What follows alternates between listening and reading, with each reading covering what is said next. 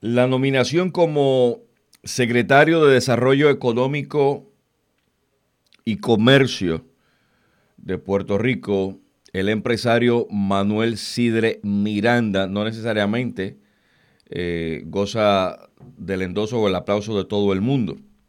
Sidre Miranda aspiró a la gobernación de manera independiente durante los comicios generales del 2016 tendrá a su cargo la cartera económica de Puerto Rico justo cuando el territorio estadounidense tiene ante sí la oportunidad de reinsertarse con más peso a, la, a, muchos eh, desafíos que, que tiene. Incluso en el día de hoy expresó el empresario que no descansará para devolver a Puerto Rico su encanto. Tengo en línea telefónica al ex candidato a la gobernación de manera independiente en el 2020, el ingeniero civil Eliezer Molina. Gusto saludarle. Muy buenas tardes, muchas gracias, Rafa. Aquí estamos para analizar con usted el nombramiento del empresario Manuel Sidre. Usted hizo un comunicado en su plataforma digital. Me gustaría su reacción. Da la impresión como que no tiene mucha, usted mucha esperanza en alguna ejecución favorable de parte de Manuel Sidre a la situación económica que vive Puerto Rico. Eh, ¿Acierto o me equivoco? No es que tenga esperanza, es que si uno conoce el trasfondo político de cada individuo, pues uno no debe olvidarlo. Hablemos el de él. Eh, eh, póngame, recuérdemelo. Y Manuel Sidre, cuando Ricardo Rosselló propuso la reforma laboral, y la reforma contributiva, él la apoyó abiertamente en sus páginas. Y todos conocemos el resultado de esa legislación, el cual fue arrebatarle los derechos laborales a todos nuestros, nuestros trabajadores. Y hoy día las condiciones son pésimas y peores que antes de esa legislación. Si, usted fuera empleado como él, eh, discúlpeme, empleado no, si usted fuera empresario como él, eh, y, hubiese estado en medio de, esa controversia de ley, ¿usted no lo hubiese favorecido como quiera? Claro que no, no lo hubiese favorecido. Primero que soy empresario como él, vamos a partir de, de la realidad. Soy empresario como él y yo no puedo compartir la esclavitud moderna a través de la reducción de derechos laborales. O sea, por Dios, nosotros no podemos someter a un pueblo que está oprimido, que se se va del país, que se vacía el país por las condiciones laborales y cuando nos imponen unas reformas más agresivas, pues tú, no las puedes apoyar. Oiga, déjeme aclarar algo. Cuando hago el planteamiento, si usted fuera empresario como él, eh, me planteo porque todos nosotros lo conocíamos como ingeniero eh, y agricultor y desconocíamos que usted tenía una empresa de construcción y otros otras empresas, ¿verdad?, que permiten la contratación. La intención no fue minimizar que usted no tuviera la, experiencia. No, lo sé, lo entendí y lo entendí bien. lo que me refiero es que dentro de ese marco. Pero usted no lo hubiese hecho. Usted, hubiese, usted se hubiese inclinado a favor de la gente empleada. Exactamente, a favor de lo justo, ¿no? Nosotros venimos buscando el desarrollo humano, no el desarrollo desmedido para un sector en particular. Y eso es lo que ellos promueven. Y yo estoy de acuerdo en que todo el mundo pueda ser un empresario. Ojalá todos los puertorriqueños puedan ser empresarios. Pero hay un sector que pretende esclavizar a los de abajo para evitar de que ellos progresen y ellos mantenerlos entonces como sus trabajadores. Y yo no puedo compartir eso, Rafa. Oiga, ingeniero Molina, ¿qué favorable le ve a este nombramiento? Bueno, le puedo ver la parte favorable, es que es una persona que conoce el empresarismo eso es bueno y eso es positivo. Muchos aplauden, muchos aplauden esa designación por ese elemento que usted acaba de mencionar, porque los previos secretarios no habían tenido una experiencia empresarial y el hecho de que don Manuel la tenga, pues como que pondría en contexto, ¿verdad? Esa oportunidad que tiene de identificarse con la mano obrera empresarial de Puerto Rico. Lo mismo dijeron de Julia Keller y mira lo que pasó. Es que pero no, pero usted está comparando a, Julia Keller con Manuel Sidre. Amigos eran, incluso.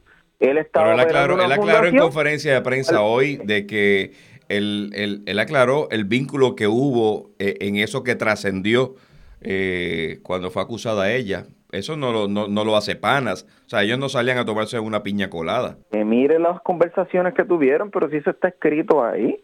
Eso es lo que es el problema que tiene este pueblo, que olvida, olvida rápido.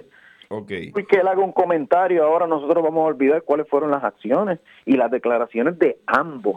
O sea, si él lo llama a usted como secretario de Desarrollo Económico, lo llama a usted para validar sus interesantes propuestas que usted estuvo, ¿verdad?, eh, compartiendo durante su aspiración a la gobernación, ¿usted no se reuniría con él? ¿Lo dejaría plantado?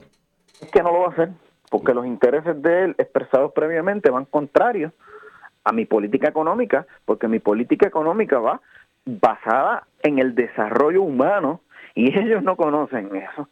Lo de ellos es el desarrollo empresarial de un sector reducido que controla lamentablemente lo que es la desigualdad. Bueno, mira Rafa, yo te lo voy a, te voy a hablar con el corazón en la mano. Cuando nosotros fuimos a los foros para la gobernación, en el foro de la pobreza, de la, para erradicar la pobreza infantil, ¿quién dirigía el foro? La familia Ferrer Rangel. Pero es que usted cree que la familia Ferrer Rangel puede estar hablando de cómo erradicar la pobreza. Pues es lo mismo. Es un sistema que oprime al pueblo y nos controla y nos... No, eso es lo que tenemos. O sea, usted entiende que el sistema probablemente presente resistencia a la nobleza que demostró hoy Manuel Sidre de asumir el puesto. ¿Usted considera que se va a encontrar con un gigante que no lo va a poder vencer? Porque los intereses son mayores a la buena intención de él como secretario lamentablemente estará dirigido por la empresa criminal continua y, le, y que se llama PNP. Y le voy a decir más, lo vas a escuchar, y lo puedes apuntar hoy, lo vas a escuchar de aquí a dos años diciendo de que lamentablemente no le permiten hacer su trabajo. Porque esa es la manera en que todos se zafan. Pero no es el, no es el único que, que ha expresado eso. ¿Esa es una realidad política o no? Seguro, pues claro. ¿Y cómo se puede entonces erradicar eso y que pueda funcionar todo en este país? acabando con el partidismo, la partidocracia. El problema es la partidocracia, porque a veces gana una persona, Rafa, lleva las mejores voluntades y el mejor deseo echar un país para adelante, y la maquinaria que tiene que controla el partido no lo va a, no le va a permitir. Oye, ingeniero eh, pero si fuera así, entonces eh, el doctor Vargas Vidó hubiese claudicado y se hubiese quitado porque la maquinaria del Senado prácticamente le pasó por encima todas sus propuestas. Lo ha dicho mil veces, hasta en sus videos, él lo ha dicho. Él lo ha dicho. Decía, lo, lo, peor que me pueda pasar a mí es, volver a ganar. Él lo ha dicho públicamente.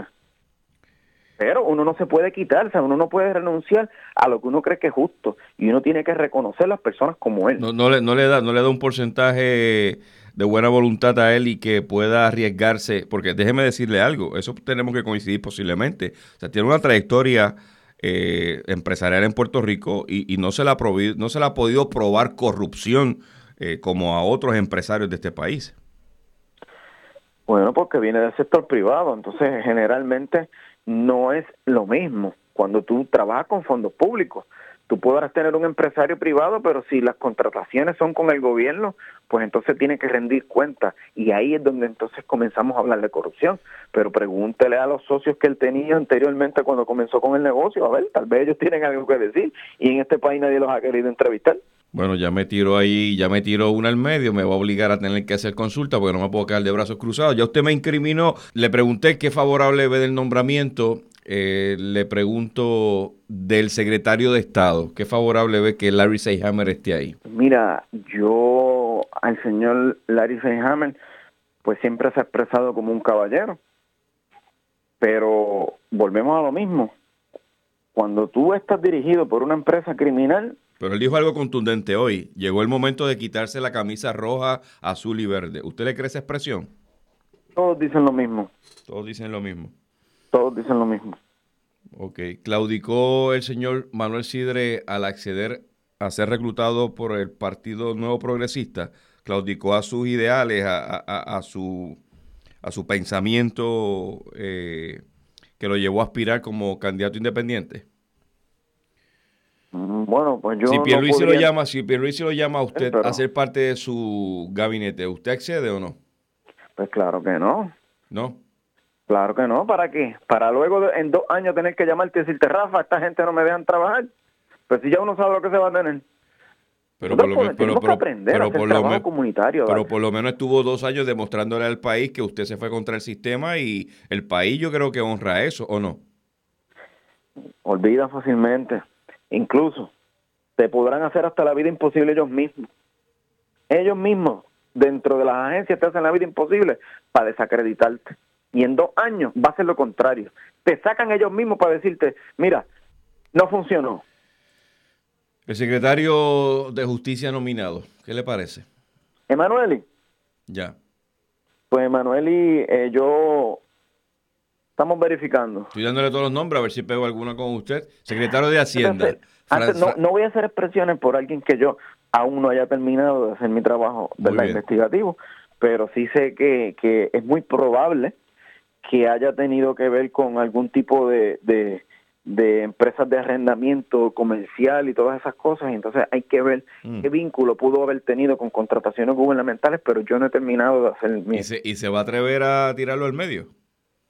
Claro, Está hablando el secretario de Justicia. justicia a mi pueblo, yo no vine aquí a, a, a- a buscarle justicia a nadie en particular. Oiga, ¿y qué me dice del secretario de Hacienda, el CPA Francisco Párez?